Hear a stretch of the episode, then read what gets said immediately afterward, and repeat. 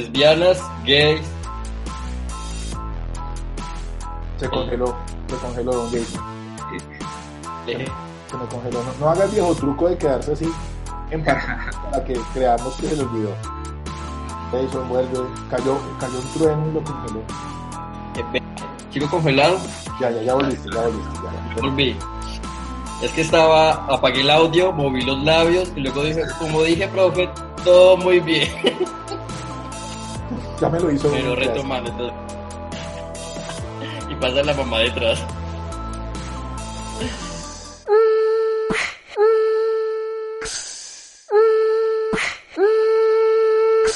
y allí era voluntario, digamos que esa fue la que más disfruté. Eh, era voluntario como estaba como recién llegado, como explorando. eh, y entonces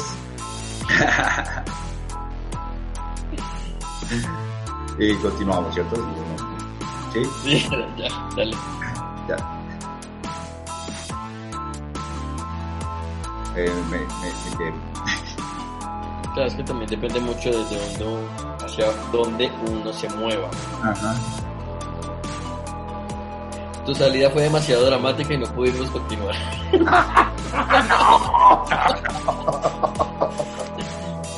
Ese va a ser el blooper de hoy. Perdón.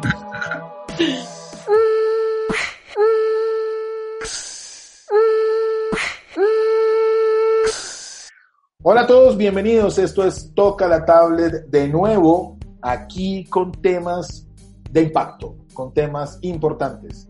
Y tenemos, seguimos con nuestra saga de invitados, Jay. Esto está buenísimo porque todo el tiempo están llegando nuevos invitados. Hemos tenido a la gente de Serendipia, María Fernanda, hemos tenido dos escritores, hemos tenido al padre del stand-up en Colombia.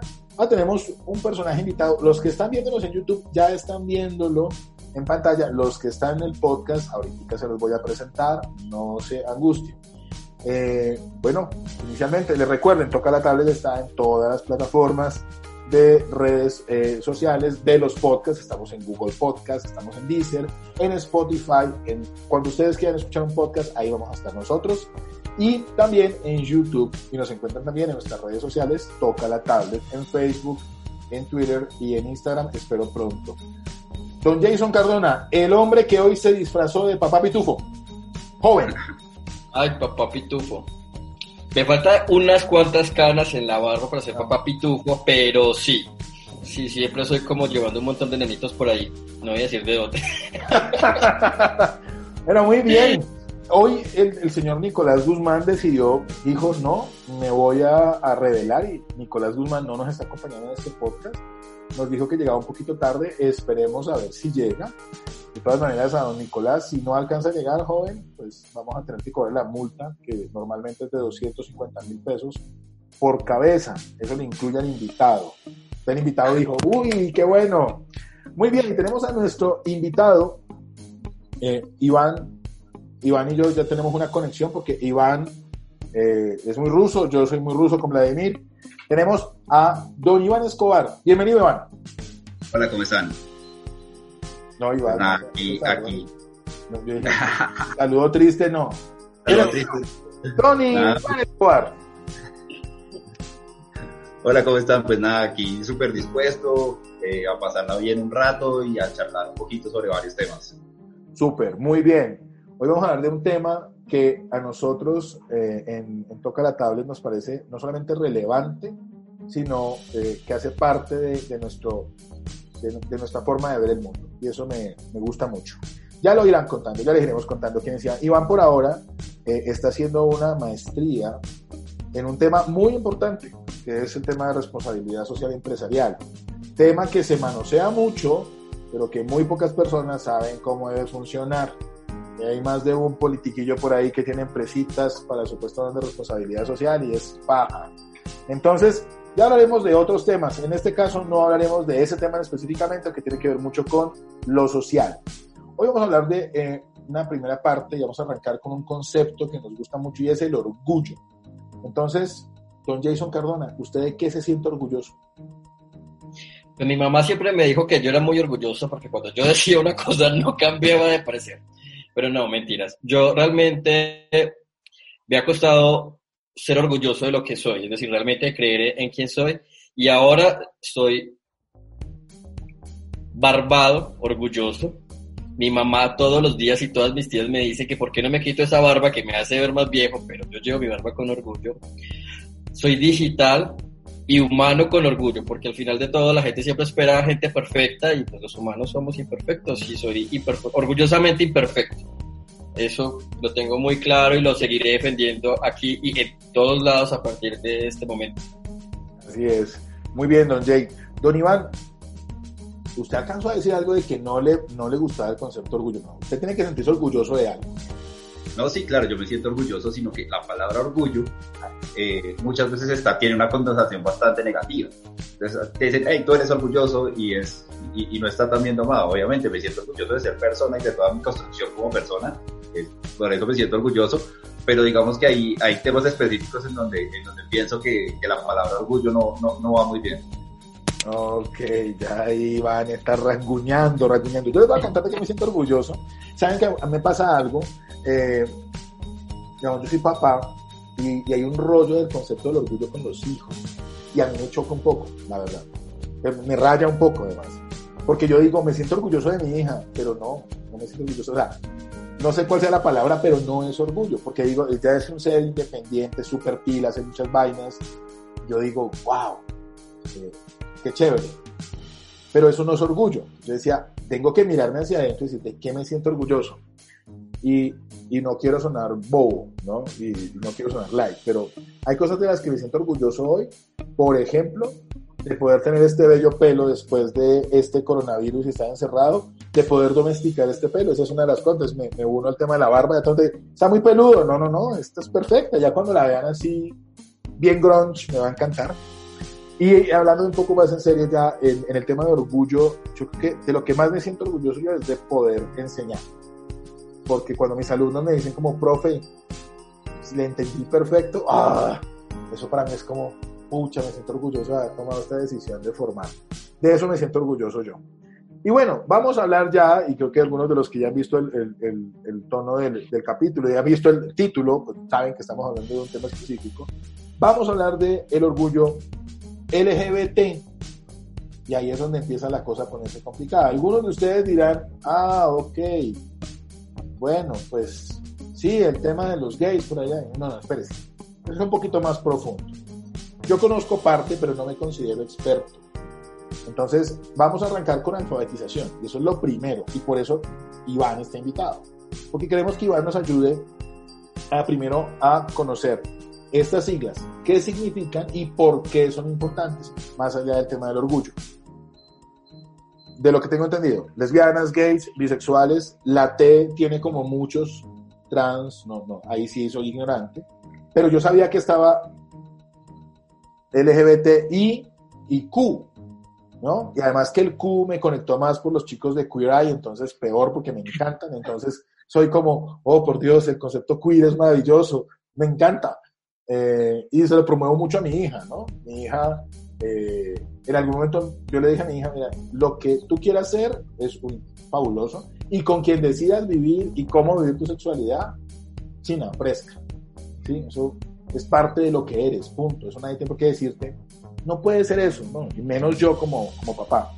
Pero sí nos gustaría alfabetizarnos. Voy a primero en la encuesta, ¿no? A don, don Jason Cardona. Bueno, test LGBT y usted qué entiende de eso, a ver si Don Iván lo corrige o no lo corrige. Lesbianas, gays, bisexuales, transformistas, transexuales, transgénero, intersexuales y queers. ¿Seguro? Ahí vamos a ver si, si le van a, calificar entonces. Profesor Iván, ¿cómo le fue a don Jason? Súper bien, digamos que sí, esa es la categoría LGBTIQ es la sombrilla en la cual eh, pues se, intenta cubrir todas estas disidencias sexuales eh, que existen, todo lo que lo aquello que no sea heteronormal, eh, heterosexual, sí, sí me hago entender, entonces digamos que sí, estamos, estamos ahí. Una sigla que se queda corta, como se dan cuenta cada día se le va agregando una nueva letra, una discusión bastante álgida porque pues ya en este momento pues tenemos que empezar a, a mirarlos de otras maneras. De hecho, dentro, dentro, de lo gay hay muchos hombres que se sienten atraídos por hombres, pero no se denominan gay, simplemente son maricas. ¿sí? Entonces, eh, hay, hay, hay, hay, harto tema que cortar porque, pues digamos que es un tema que ha ido avanzando bastante y ya hay muchas de estas connotaciones de, que, que, no deberían estar ahí. Yo creo que además debemos llegar al punto en que no nos digamos usted es gay o usted es hetero o usted es homosexual, sino simplemente somos personas. Y es al punto al que deberíamos de llegar y ya nos evitaríamos tanto lío. De acuerdo. Iván, yo tengo una pregunta con respecto a lo que, a lo que te acabas de decir. Eh, hablaste un poco de disidencias, no, sé si de pronto el, concepto, me gustaría que lo profundizara un poco, como cómo es ser disidente en este caso. Y lo otro, bueno, ¿cuál es la discusión? Porque, porque para mí no debería existir la discusión. Digamos, yo no, en un espacio de, una mirada muy amplia, entonces pues lo que tú hagas con tu sexualidad o como quieras identificarte en tu género, pues para mí no es relevante, ¿sí? Pero sé que soy excepción dentro de muchas cosas. Entonces me dicen, no, lado, lo que pasa es que pues, pues no me gusta ese tipo de porno yo. ¿Qué tiene de mal? O sea, yo, yo todavía no, yo era un poco inocente, eso fue hace como un año, dos años, era un poco inocente, me huevaba porque no entendía, porque pues a mí en, el, en, la conexión no estaba que, que él pudiera tener otra preferencia sexual, entonces me dijo, no, es que yo no pertenezco a eso. Y yo, ah, ok. Y bueno, pues, pero eso no, eso no te obliga a salirte. Pues pon porno el otro.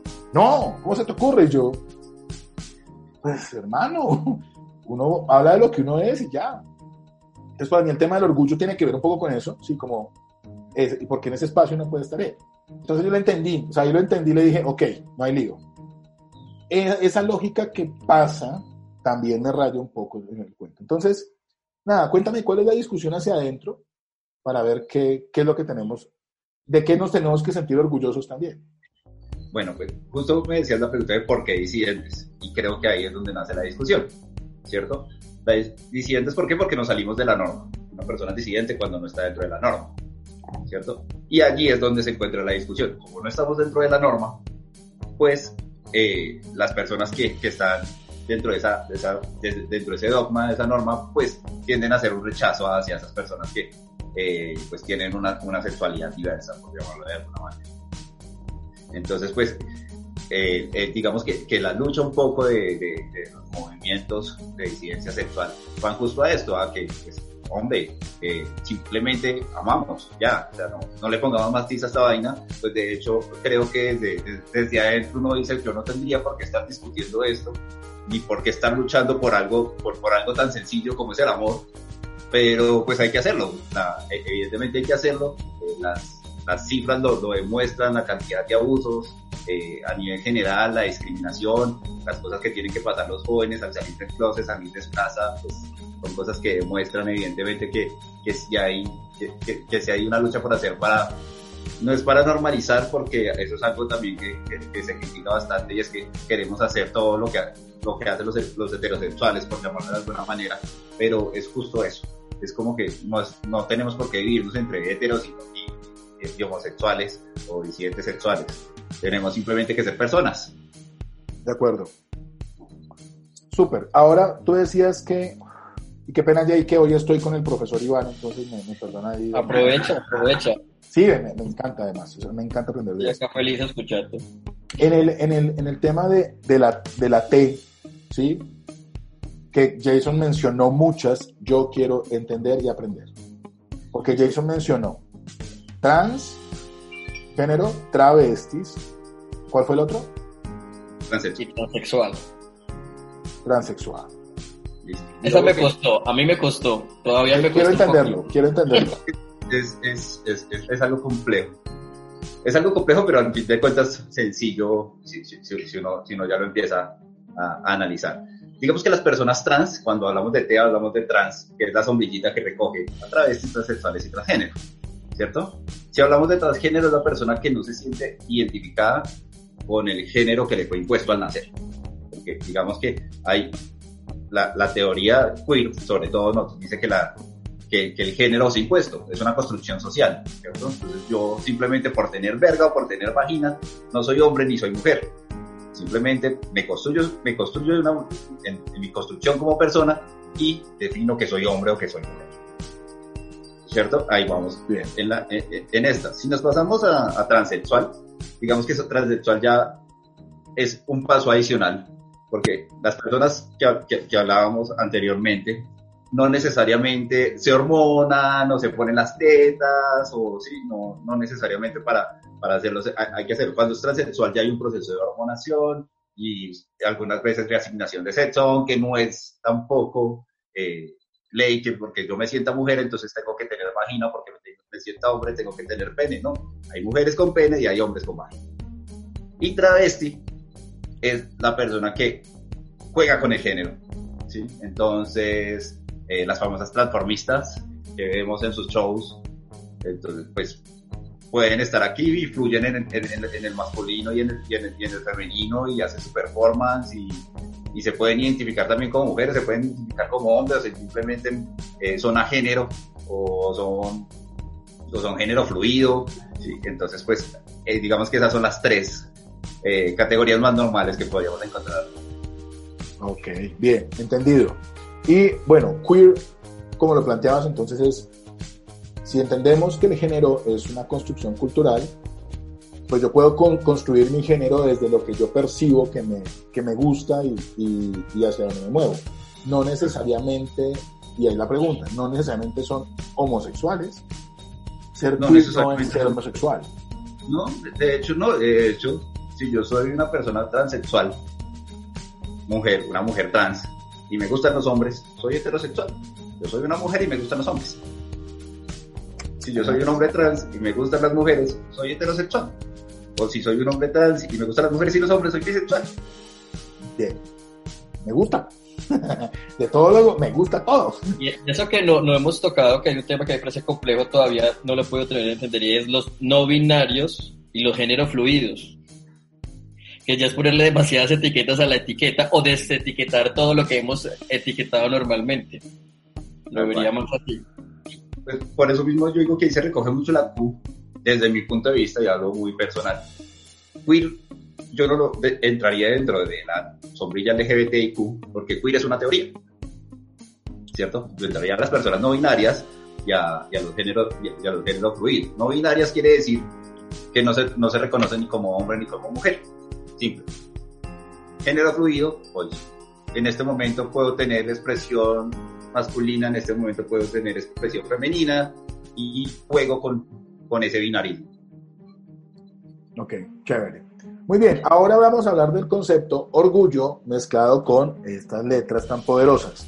Y en un momento Iván nos decía, pues yo con ese tema del orgullo y del LGBT pues no estoy tan de acuerdo. Entonces queremos escuchar es por qué. Porque ese concepto ahí te, te raya, te choca, ¿no te parece? ¿Por qué? Porque pues yo me siento orgulloso de ser persona, no me siento orgulloso de ser marica. ¿sí?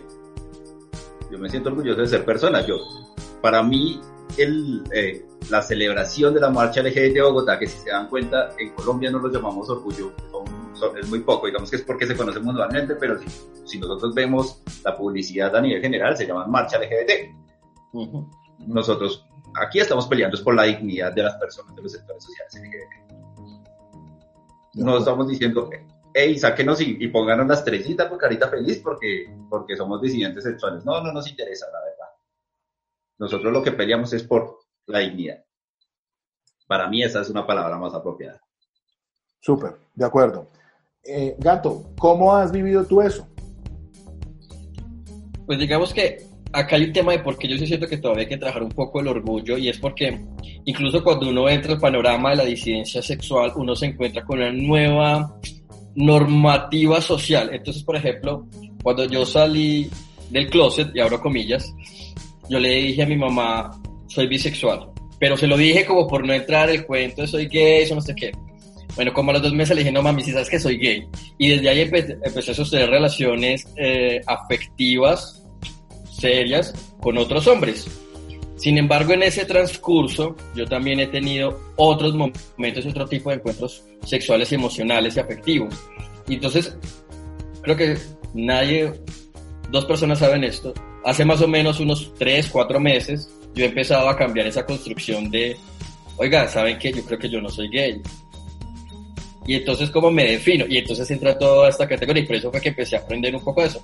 Al final yo estaba diciendo como un término, no, pues soy sexualmente diverso, porque ya a este punto ni sé ni quiero quedarme la etiqueta. Pero porque siento que sí se necesita un tema de orgullo.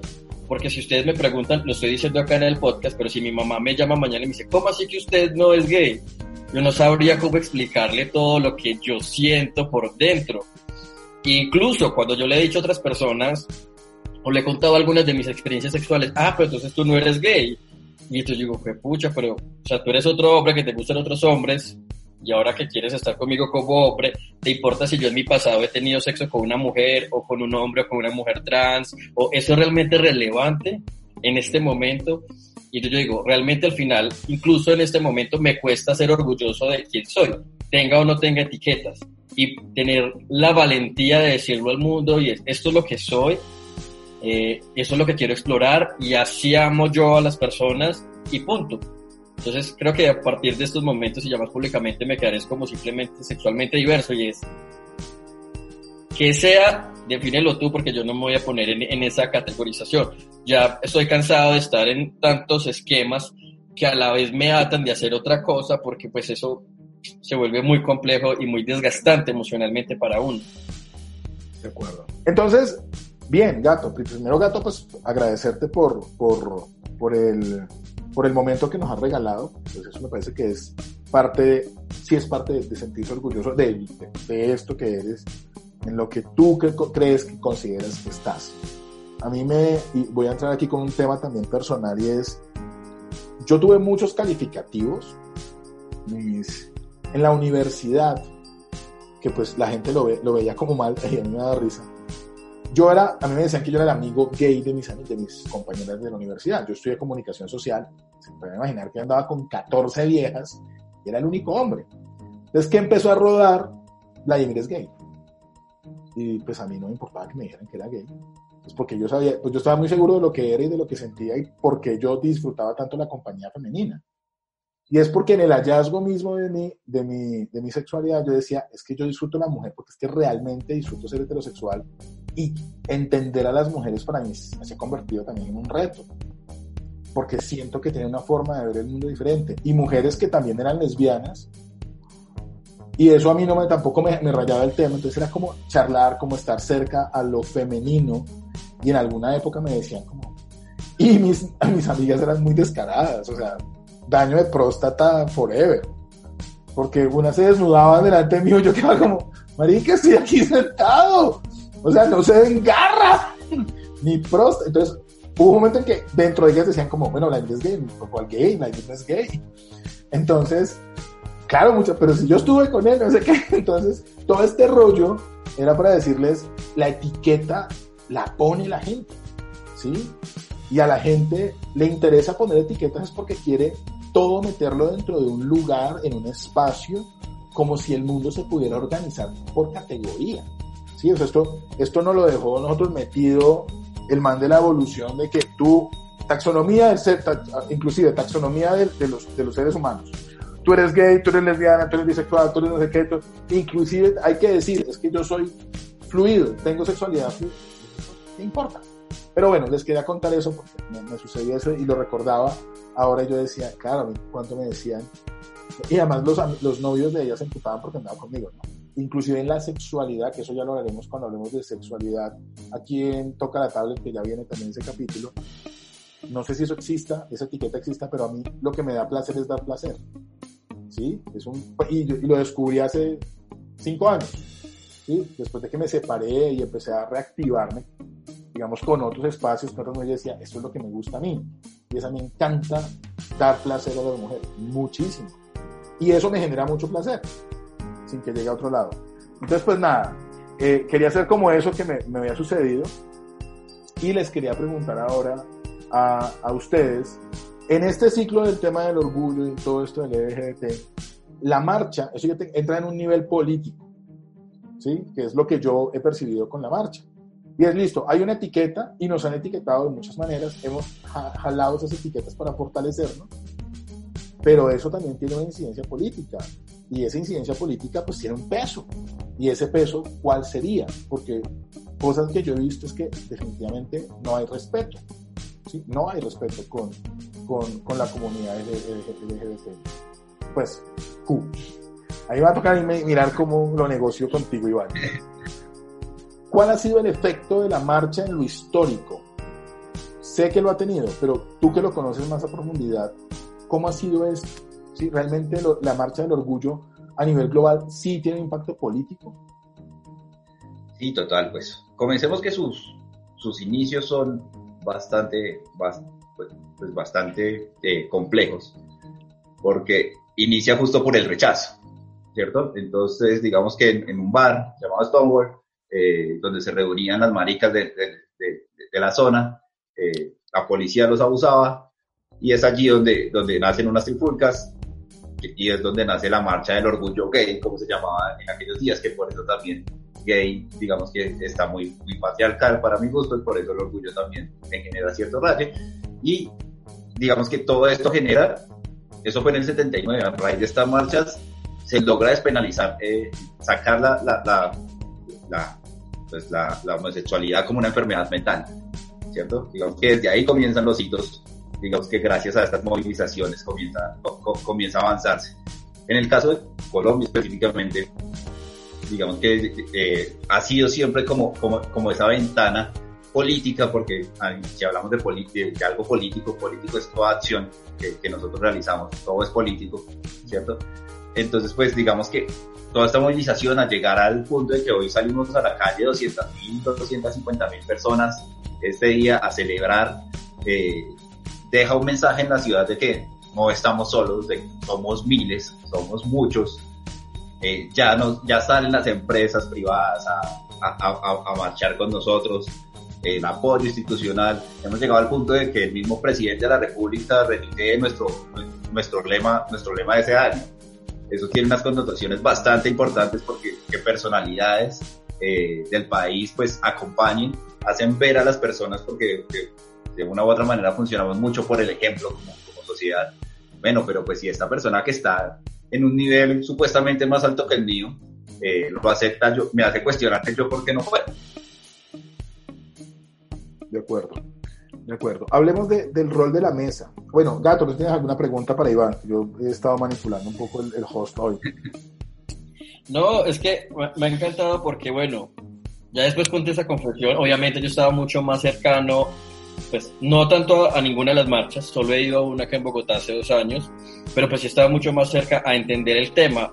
Me encanta que tú que estás más alejado preguntes, porque me gusta es que todo el mundo realmente entienda desde cero, porque yo empezaría una, yo empiezo una conversación tal vez desde otros niveles ya más profundos, dando por hecho un montón de, de, de conversaciones como, ¿por qué todavía hay que pelear?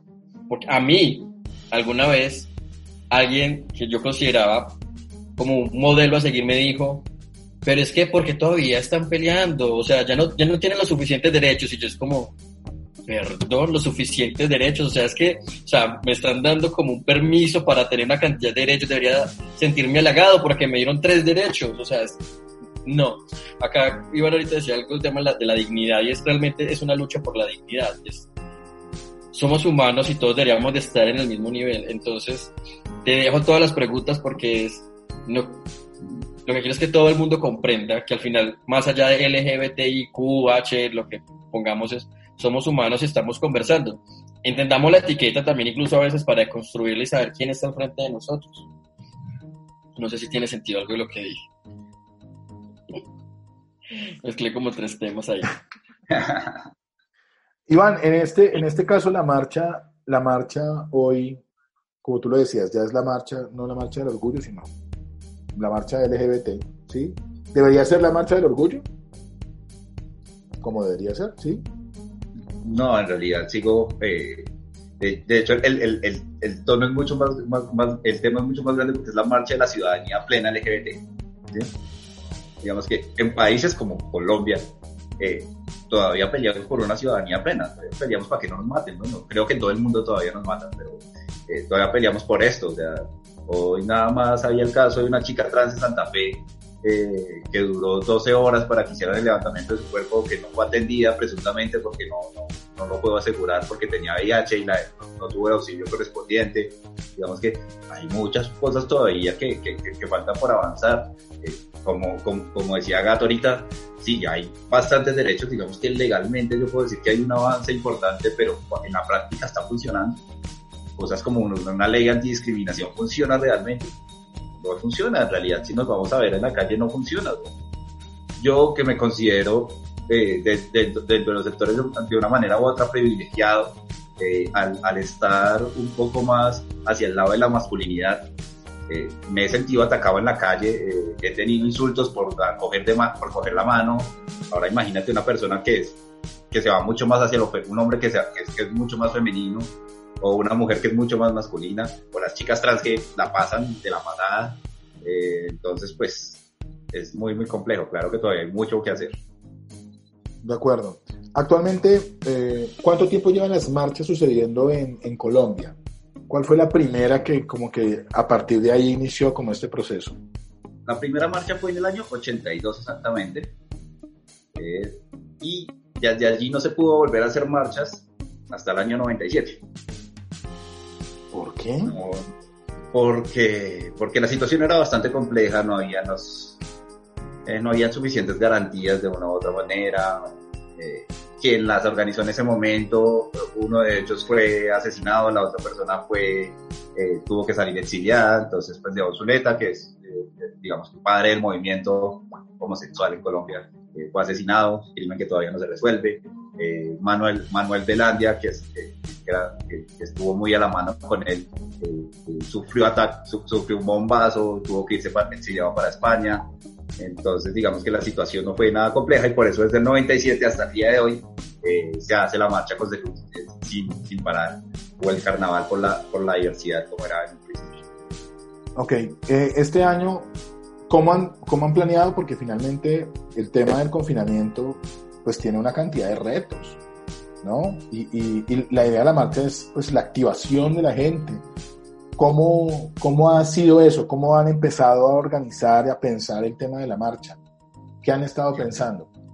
Qué vaina más difícil ha sido esto, eh, sobre todo en, en, esos términos. Nos ha costado un trabajo impresionante eh, cuando comenzamos como que, hey, tenemos que prepararnos porque seguramente no hay marcha este año. Nosotros, no, esto vaina, eso no puede ser. O sea, la marcha sí o sí tiene que suceder de alguna u otra manera. Y pues evidentemente pues nos toca acogernos a, las, a, la, tecnología virtual ya que no podemos reunirnos de manera masiva. Y, y hablamos de que la marcha de GTO de Bogotá es la marcha más grande del país. Es la que más reúne personas de manera pacífica. ¿Cierto? Entonces, sí o sí tiene que suceder. Y nos estamos planteando un evento en vivo eh, cargado de shows artísticos, de todo este color que, que, se muestra en las calles, pero al mismo tiempo con su contenido social y poder también mostrar eh, eso que se hace en la localidad, eso que se hace en el barrio, eso que hacen las diferentes organizaciones que trabajan eh, muchas veces, muchas veces no creo que es casi un constante, sin un sueldo alguno, sino simplemente por, por la camiseta, por, por, luchar por esta causa. Chévere.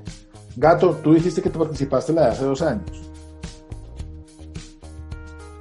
Sí, pues la verdad es que incluso que uno a veces dice, sí, están los heterosexuales y están los de sexualmente diversos y mete LGBTQI, pero incluso cuando uno está ahí, hay muchas, hay muchas otras condiciones. A mí me daba miedo ir a las marchas, o sea, yo tengo que aceptar que por mucho tiempo veía las marchas en Medellín y yo decía, no sé si yo me atrevo a estar ahí y a exponer mi cuerpo y, y lo que soy yo y lo que puedo significar, ponerlo ahí un poco cuando empecé a tener amigos más involucrados en, el tema de la movilización y que me dicen como mira es que es importante que la gente visibilice que no estamos hablando para una minoría, o sea, somos una mayoría en realidad de muchas personas que tienen estas disidencias sexuales. Yo asistí con mucha expectativa, desde lo que había visto en películas películas de Estados Unidos, la fiesta del carnaval, los cuerpos desnudos mostrándose y también con todo el asunto de listo, acá hay un tema de movimientos políticos, hay un montón de necesidades. Y debo decir que encontré una bonita marcha en Bogotá porque permitía encontrar un mix de expresiones, desde las más políticas y más serias y más organizadas, y casi como si estuvieran en un orden, empezaban muy serios, al final también iban un poco de organizaciones, grupos de amigos y personas que iban mostrando lo que son y como ir explorando todo eso y más carnavalesco, más divertido y poder estar un poco en el ir y venir de toda la marcha fue una gran experiencia para mí. esperaba ir este año, tal vez solamente podría hacerlo virtual, pero seguramente seguiré asistiendo las, de los próximos años y podemos encontrarnos presencialmente. De acuerdo. Iván, ¿cuál fue tu primera marcha? Eh, justo cuando estaba hablando ahorita gato de eso, me acordaba que yo no he asistido a una marcha como asistente, o sea, como, como para... ¿Ah, no? no, nunca, he, nunca he marchado desde, sin, tener, sin, tener un rol específico dentro de, dentro, de, dentro de la marcha. Yo llevo seis años, digamos que yo salí del closet bastante, bastante viejo ya, eh, por muchas cuestiones eh, familiares principalmente, digamos que no fue nada fácil ese, ese proceso. Y hace seis años fue la primera, la primera vez, seis, siete años exactamente, esa fue como mi primera marcha, fui de voluntario, pero pues digamos que en esa así como que alcancé a marchar, estuve con mi mejor amigo, ya para el siguiente año ya estaba, eh, hacía parte de la mesa de trabajo LGBT de Bogotá, entonces eh, el cuento cambió totalmente porque digamos que eh, durante, durante la marcha, pues llega la marcha y estás mamado, porque llevas, llevas, realmente se prepara esto con un año, los últimos seis meses son súper intensos y junio es una locura eh, puede uno aparecer un call center todo el día atendiendo llamadas, preguntando de todo. Y llega la marcha y entonces que hay un bloqueo aquí, que tal persona pasó aquí, que corra para aquí, puedes andarte la marcha de arriba abajo 20 veces, pero realmente no es la marcha, sino estás corriendo hacia el punto específico que tienes que llegar. Y llegas a tarima y entonces que ahora sigue esto, que ahora sigue esto, que ahora sigue esto. Estás pendiente de mil cosas, pero cuando tú te das cuenta, pues, eh, y la gente dice, uy, la marcha estuvo la locura. Y yo, cuando hubo muchísima gente y uno no alcanza a mirar, sino solamente, digamos que mi recuerdo más grato de todas las marchas es estar en la Plaza de Bolívar y ver la plaza llena. Yo siempre, yo siempre he dicho que ese es el pago anual que yo por, las marchas. Ver la plaza, lograr llenar la Plaza de Bolívar para mí es súper gratificante. Total, además que es un tema de, de trabajo y pues mira qué bonito que listo, sales del, ya vamos a del tema del closet, pero sales y te conviertes en, de una u otra manera en un activista, o sea, en, entraste con muchísima fuerza. Y eso me parece que tiene todo un, proceso de, de orgullo.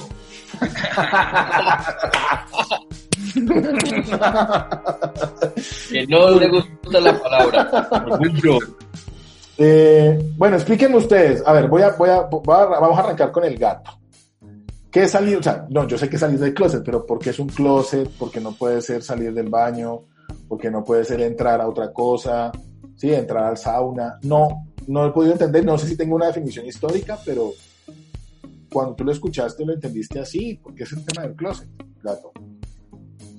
Yo, si hay un contexto histórico, no lo sé, para mí siempre tiene que haber sido el closet y es el asunto de en donde están las prendas. Al final tú te puedes vestir como quieras ser, estás desnudo y te vistes en tu closet.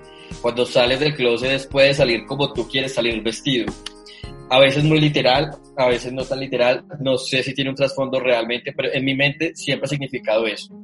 Acá se me sale el marica que veo RuPaul y entonces es todos nacemos desnudos, de ahí en adelante es drag y creo que esa frase conectada con salir del closet siempre la he unido en mi cabeza.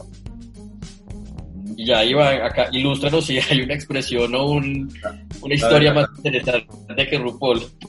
Estaba, estaba pensando y no, la verdad, tiene que existir alguna razón histórica, pero les mentiría si les digo eh, que conozco la razón además porque eh, siempre he creído que eso de salir del closet es, es muy feo, no sé, me parece me parece, me parece horrible esa vaina, eh, tener que, hey, pues, yo no sé, pues a mí nadie nunca me ha dicho que es heterosexual, yo porque tengo carajos que decirle que, es marica, o sea, no me jodan, ¿sí?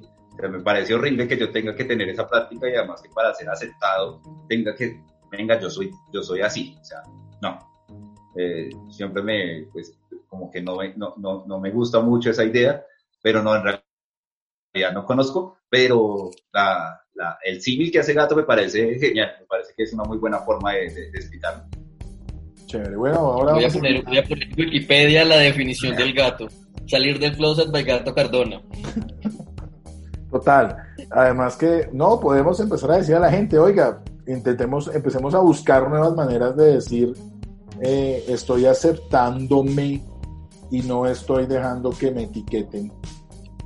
Es que además ahí yo encuentro otro lío y es que cuando, cuando a mí me dicen salir del closet, no es porque yo no me acepte, es porque estoy buscando la aceptación de. Eso, es eso. Entonces, me parece mucho más problemático que además yo tenga que buscar la aceptación. Entonces, no sé, es un ejercicio bastante egoísta. Pero mira que es, es, algo que, es algo, Iván, que yo lo he notado y lo he notado con muchos de mis amigos gays, y es, siempre hay muchas historias. O sea, yo he tenido gente que desde que eran chiquitos decían, mi mamá y mi papá sabían y no pasó nada y sí, y cuando tú, pero esa sensación de que tiene que buscar la, y, como la validación de afuera es un tema que lo tiene porque estamos en una cultura muy, no sé si sea la palabra conservadora, pero todos los amigos que yo he tenido que han salido del salido del, del sauna, eh, que hayan salido de un, que muy chiquitos, normalmente siempre ha sido después de que se han ido de la casa de sus papás o cuando ya pasaron a la universidad. Incluso le metían la culpa a sus, a sus amigos, decían que sus amigos lo habían convertido en, en, gay y no que había una concepción de él, él, sabía que no o ella sabía que no pertenecía al género que, que, que daba su cuerpo o a su, o, su, o a su preferencia sexual, ¿no? porque no tiene nada que ver una cosa con la otra. Entonces, sí creo que el tema de la etiqueta, y se los digo abiertamente que nunca me ha gustado cuando la gente dice es que salí del closet. Cuando el gato lo dijo, bien, pues al gatico lo conozco, pero siempre me parece que es rayador. O sea, no, no, nadie tiene que salir, pero porque es un tema de aceptación, y eso sí creo que es justamente por el, el tipo de sociedad en la que estamos. Bueno, hablemos de cómo va a ser la marcha de este año. Iván, cuéntanos detalles, aquí sí, como se, se vino boca. Hágale pues, cuéntenos todo. Bueno, ¿cómo va a ser la marcha este año? Este año la marcha va a ser como tendría que ser el 28 de junio, el domingo 28 de junio, que además nos cae la fecha exacta de conmemoración del Stonewall. Entonces, pues, es, es, pues, eh, significa bastante que podamos celebrarlo justo el 28 de junio. Va a ser un evento en vivo desde las 2 de la tarde hasta las 6, 7 de la noche. Veremos cómo nos, cómo nos va esto. Estamos en, estaremos en vivo, entonces, pues, eh, la situación no les estará dando. Durante este tiempo, ¿qué vamos a hacer? La primera hora hasta este momento va a ser transmitida eh, en todas nuestras redes sociales de la Mesa de Trabajo LGBT de Bogotá, la mayoría es arroba mesa LGBT, ahí para que se vayan enterando con el lema Resiste y Desciende, que va a ser nuestro hashtag Resiste y Desciende. Y la primera hora, como les comentaba, va a ser a través de redes sociales y de Canal Capital. Allí vamos a estar, digamos que va, a estar con, un par de, presentador, de presentadoras y presentadores en vivo, eh, que, les cuento de una vez, va adelantándoles. Eh, la, presentadora va a ser Leslie Wolf, que es una presentadora de Oh My Drag, un colectivo de, chicas drag que, son muy, muy fuertes aquí, aquí en Bogotá. Creo que casi Colombia ya, ya tienen cierto reconocimiento. Y el presentador va a ser siempre me confundo, Esteban Hernández, eh, presentador de Blue Radio, digamos que ellos dos van a ser nuestros, nuestros hosts para esta, para esta noche. Y vamos a tener muchas cosas, vamos a tener una, estamos lanzando una campaña en este momento de mi primera marcha fue, que las personas nos cuenten en un pequeño videito esto que hablábamos ahorita, eh, porque es bien significativo, la primera marcha siempre, siempre genera un recuerdo, la primera vez de cualquier cosa siempre genera un recuerdo bien, bien bonito o malo, pero siempre va a estar ahí, eh, que se van a transmitir allí, vamos a tener presentaciones artísticas, van a estar muchas de las divas transformistas de, de, de la ciudad, eh, Karen Mitchell, Roxana Miranda, Tizun, chicas drag que están, que están emergiendo, ahorita digamos que, que, que lo drag también está mandando mucho la manada, va a estar allí Drag Penny, eh, eh, lo lamento, bueno, son una cantidad de chicas que van a, que van a estar allí. Eh, ha llegado videos de baile, o sea, es una convocatoria abierta que de hecho se cierra mañana, domingo, eh, se cierra el 31 de, de mayo, específicamente y pues así hacemos la selección, va a haber, hay baile y danza, tendremos algunos artistas invitados, confirmadísimo, este man va a ser el cierre de, de, de esta marcha, es, canta genial y digamos que ahorita está con una apuesta eh, de, inclusión súper fuerte, su último video dedicado a su esposo, bueno, en fin, eh, es súper bonito, entonces pues eso es un poco de lo que, de lo que va a suceder eh, queremos que, que, la fiesta se viva, que se pueda, que las personas se puedan conectar, van a ver durante la transmisión una serie de retos, con premios incluidos, eh, y apropiándonos de esto. Eh, como, como, les decía anteriormente, ha sido súper complejo como pensarnos. Uno, porque en, en, la mesa la mayoría son o abogados o psicólogos o sociólogos o por este tipo, digamos que yo soy el único administrador, pero eh, carecemos de, de un audiovisual, de todo esto, y pues queremos hacer algo que sea súper bonito. Entonces también estamos buscando como todas las herramientas técnicas para poder hacer un envío impecable que podamos transmitir, porque todos los videos son pregrabados. ¿Cierto? Entonces, pues eso requiere como unas técnicas que, que, no somos tan expertos en el tema, entonces pues ahí también estamos aprendiendo un montón sobre estas nuevas tecnologías, buscando la plataforma ideal, eh, todo, todo, todo, esto que, que tiene allí. Y al mismo tiempo es súper bonito, algo que me ha parecido muy lindo de esto, es que por primera vez nos estamos uniendo muchas ciudades del país. La mayoría de marchas LGBT van a ser el 28. Y estamos en una reunión nacional. Esto sirvió para unir mucho a todos los, a, muchas veces, a mucha gente. Y estamos en una reunión nacional para que todos tengamos como una misma apuesta, podamos tener un momento en ese envío en que nos reunamos todas las marchas del país, que no sucedería de, otra manera si no fuera porque esto, esto se hace desde la virtualidad. Fabuloso, mira lo bonito que terminó generando este tipo de situación y es que la mente humana ha, aprendido a adaptarse y mira que se empiezan a, fusionar estos poderes humanos de, oiga, venga, podemos ser más y podemos unir muchos más esfuerzos y eso me parece muy, muy bonito. Yo creo que la palabra es bonito, es, tiene esa sensación de, de creer de nuevo, porque es que siento que muchas veces somos, y te lo digo abiertamente justamente por el podcast, el podcast cuando nace, cuando nace Toca la Tablet, pues nace de un blog y luego pues yo invito al gato, eh, antes éramos un programa de radio en vivo en Radio Digital América, que pues seguimos transmitiendo estos capítulos en Radio Digital América, eh, pero cuando Radio Digital América cierra su sede eh, física, toca reinventarnos, ahí sí la palabra en esa época sí era válido decir reinventarnos, hoy no, y reinventarnos es una mamera.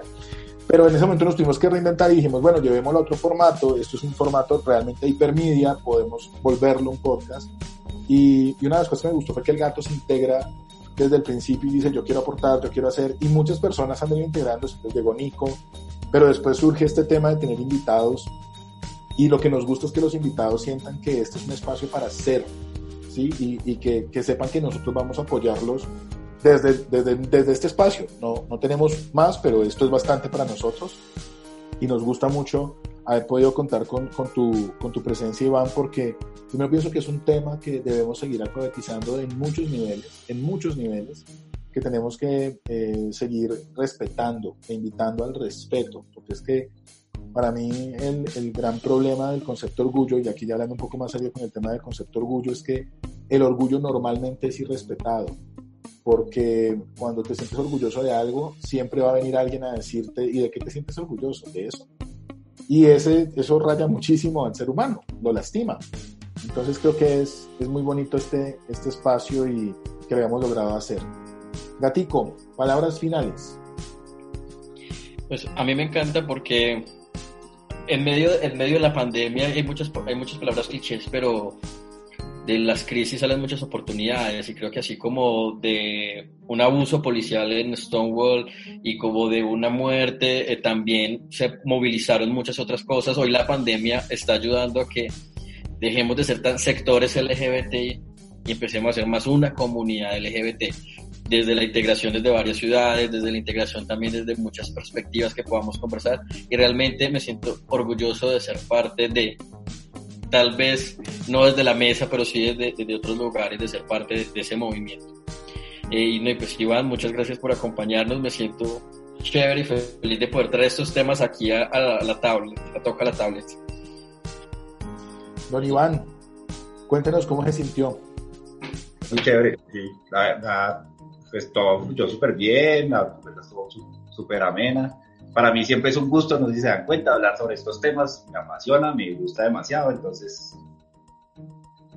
súper bien. Qué bueno, Iván.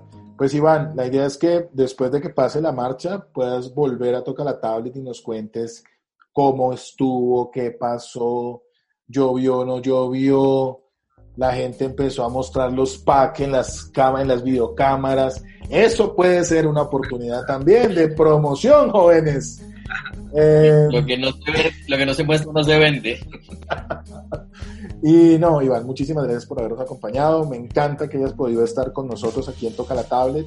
Eh, orgullosamente LGBT, y eso lo puede decir un heterosexual también, porque es parte de la vida de nosotros. Es, tenemos que seguir siendo orgullosamente LGBT todos y pelear por los derechos de todos, porque más que lo que tú decías, las etiquetas que nos han puesto o nos han impuesto o que hemos creado para poder ganar espacios, creo que de lo que hay que estar orgullosos es que pues, somos seres humanos y hay que ser buenos, hay que ser bonitos, como dicen por ahí.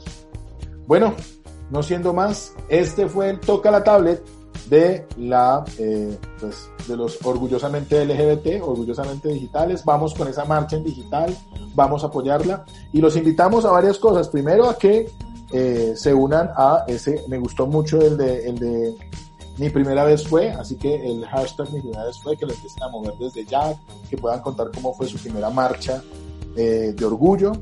Lo otro, pues que estén muy atentos el 28 de junio, ya que después de que pase esto, de que estemos publicados, el podcast va a quedar ahí. Acérquense a ver cómo estuvo esa marcha. Vean qué fue lo que sucedió en ese momento, cómo fue que tuvimos que utilizar la crisis para generar unidades diferentes y pues que hay un gran trabajo de la mesa de trabajo acá en, en Bogotá y cómo esto se ha fusionado con otras. Bueno, mi nombre es Vladimir Clavijo, esto fue Toca la Tablet. Nos estamos viendo en la red. Chao, chao.